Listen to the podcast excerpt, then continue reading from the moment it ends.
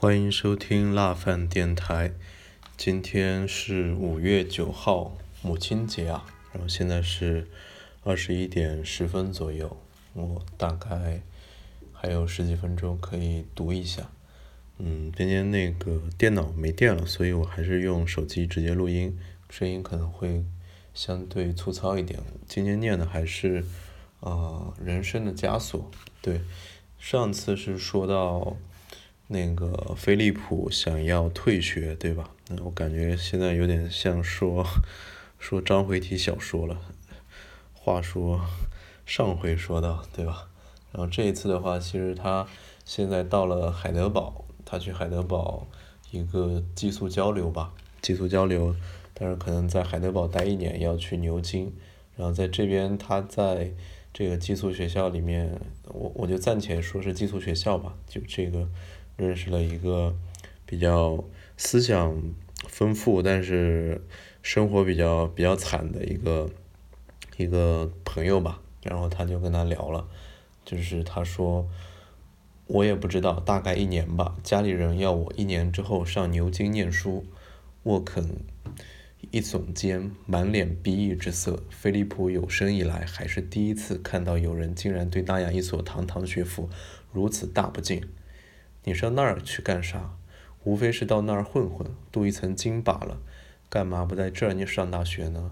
一年时间不管用，得花个五年时间。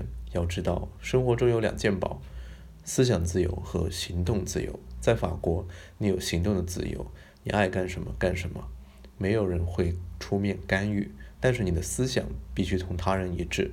在德国，你的行动必须同他人一致，可是你爱怎么想就怎么想。这两件东西都很可贵。就我个人来说，更喜欢思想上的无拘无束。然而在英国，什么自由也没有，被陈规陋习压得透不过气来，既不能无拘无束的思想，也不能随心所欲的行动。这就因为它是个民主国家。我看美国的情况更糟。这个他说的不明觉厉啊，就是是有点有点意思，但是我其实很难从自身出发去对这个说什么评判，但是嗯，思想和行动不自由的地方，这个我是清楚的，你懂的。然后后面是到我得找一找，找一找。后面应该是他，嗯，他的宗教信仰出现了一定的动摇吧。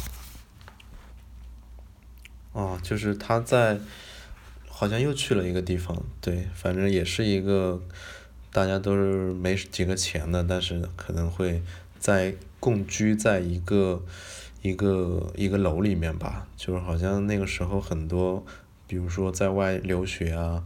就这种或者一些比较贫穷的艺术家，他们会住在一个楼里。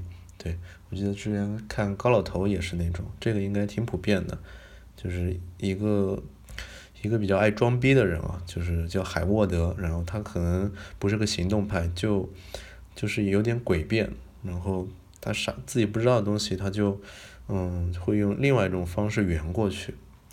哎，我也得反思一下，你这个反面教材。就他的一个一段话，我并不指望你能了解我。他回答说：“你们美国人只有冷冰冰的理解力，只可能持批评的态度，就像爱默生之流一样。何谓批评？批评纯粹是破坏性的，任何人都会破坏，但并非所有的人都会建设。你是个书呆子，我亲爱的老兄。重要的问题在于建设。我是富有建设性的，我是个诗人。”维克斯注视着海沃德。目光中似乎既带着严肃的神色，同时又露出明朗的笑意。我想要是你不见怪的话，我得说你有点醉了。这个你有点醉了，这个很很妙啊。就一般就说自己是诗人的，就普通人说自己是诗人的，你就当他吹牛逼吧。就是只有伟伟人吧，我觉得就真的是创造性的天才，他可以就是。就有一种诗人的这种，我觉得诗人更像一种感觉，他不是一个一个标签或一种身份，我更我更喜欢用诗意吧，就是诗意这样的更好理解一点。对然后，嗯，后面是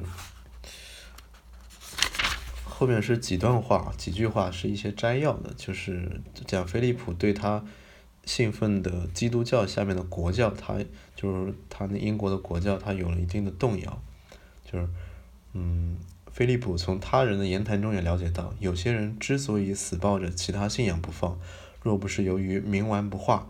就是出于私利的考虑，他们心里明知那些信仰纯属虚妄，但仍有意装模作样来蒙骗他人。对，这个是一块。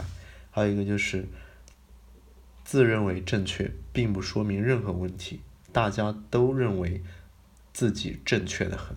这个的背景就是像英国国教、基督教的其他教派，像伊斯兰教、佛教徒，大家对各自的宗教教义都是坚信不疑的。这就像罗生门一样，谁从任何人都觉得自己是对的，对，就都能说得通，对，这个就是信仰这个东西，它不是理性和逻辑可以圈定的，它更偏主观的感受，然后一旦有这种感受的一个掺入，你就很难去定义这个东西。到底是好还是不好，以及谁的好。还有就是，嗯，讲就是一代人有一代人的信仰。以以前的人可能相信，嗯，天是圆的，地是平的，太阳是绕着地球转的，地心说、托勒密那种，对吧？后来有日心说，后来是我们甚至发现了银河系，但是在当时的那个时间段，地心说可能就是大家的信仰。那其实这个就会牵扯到我们现在相信的这些东西，以后是否又会奉为金科玉律呢？就它是不是真的值得我们长期去信奉的真理？就是。那菲利普就是沉思片刻之后说：“我不明白为什么我们今天置信不疑的事物，就不会像过去他们所相信的事物那样，同样也是错误的呢？”对，就就有点有点虚无了。对，然后就到这边的时候，他就说：“我不明白一个人干嘛非得信奉上帝。”话一出口，他顿时觉得自己已不再信奉上帝了。就当你怀疑的时候，你心里已经有答案了。我就在他信仰失去的时候，他整个人有点半崩溃吧。就信仰像是拐杖，他现在得脱离拐杖自己走路了。嗯，就是这边是这么说的，就信仰是外界强加给他的，这完全是环境和榜样在起作用。新的环境和新的榜样给了他认识自我的机会。抛弃童年时代形成的信仰毫不费事，就像脱掉一件他不再需要的斗篷一样。抛掉信仰以后，一上来生活似乎变得陌生而孤独，尽管他一直没意识到，信仰毕竟是他生活中的可靠支柱。那最后是怎么说的呢？就是他那个抛弃信仰之后，觉得整个世界是崭新的，他出去看风景哈。矗立在山头，心儿不住欢快的跳动。他想象着魔鬼是如何同耶稣一块站在高山之巅，指给他人，指给他看人世间的天堂。菲勒普陶醉在，菲利普陶醉在眼前的旖旎风光之中。对他来说，整似乎整个世界都展示在他面前。他急不可待的要飞步下山，去尽情领略尘世的欢乐。嗯，就是这中间可能还说了很多，然后最后。最后很妙啊，就是自由，他终于摆脱了一切羁绊，成了自己的主宰。出于原有的习惯，他又不知不觉地为此而感谢那位他已不再兴奋的上帝。啊，我觉得这句话太太妙了。就他以为自己摆脱了所谓过去的那个愚昧的自己，现在也突破了过去那种比较某种程度上的小。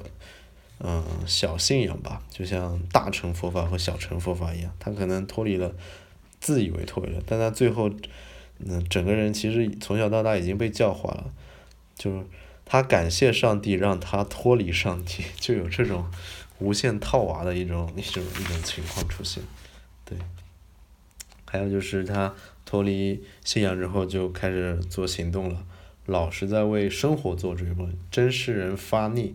我要尝尝生活的滋味，因为他是牧师嘛，对吧？就是一直在做神学这一块，所以会，嗯，他们可能教派会比较信奉苦苦修、独身，就这些，反人性的东西来显得你比较诚、比较真诚，或者说你的信仰很坚定，你比一般人更能够吃苦、有耐力，才能够进行修行。对，然后今天啊，今天白天我我看《啾啾的奇幻冒险》啊，就看看上头了，我一下看了十几二十集，对，就特别好看，特别是嗯第一部那个最经典的还是波纹。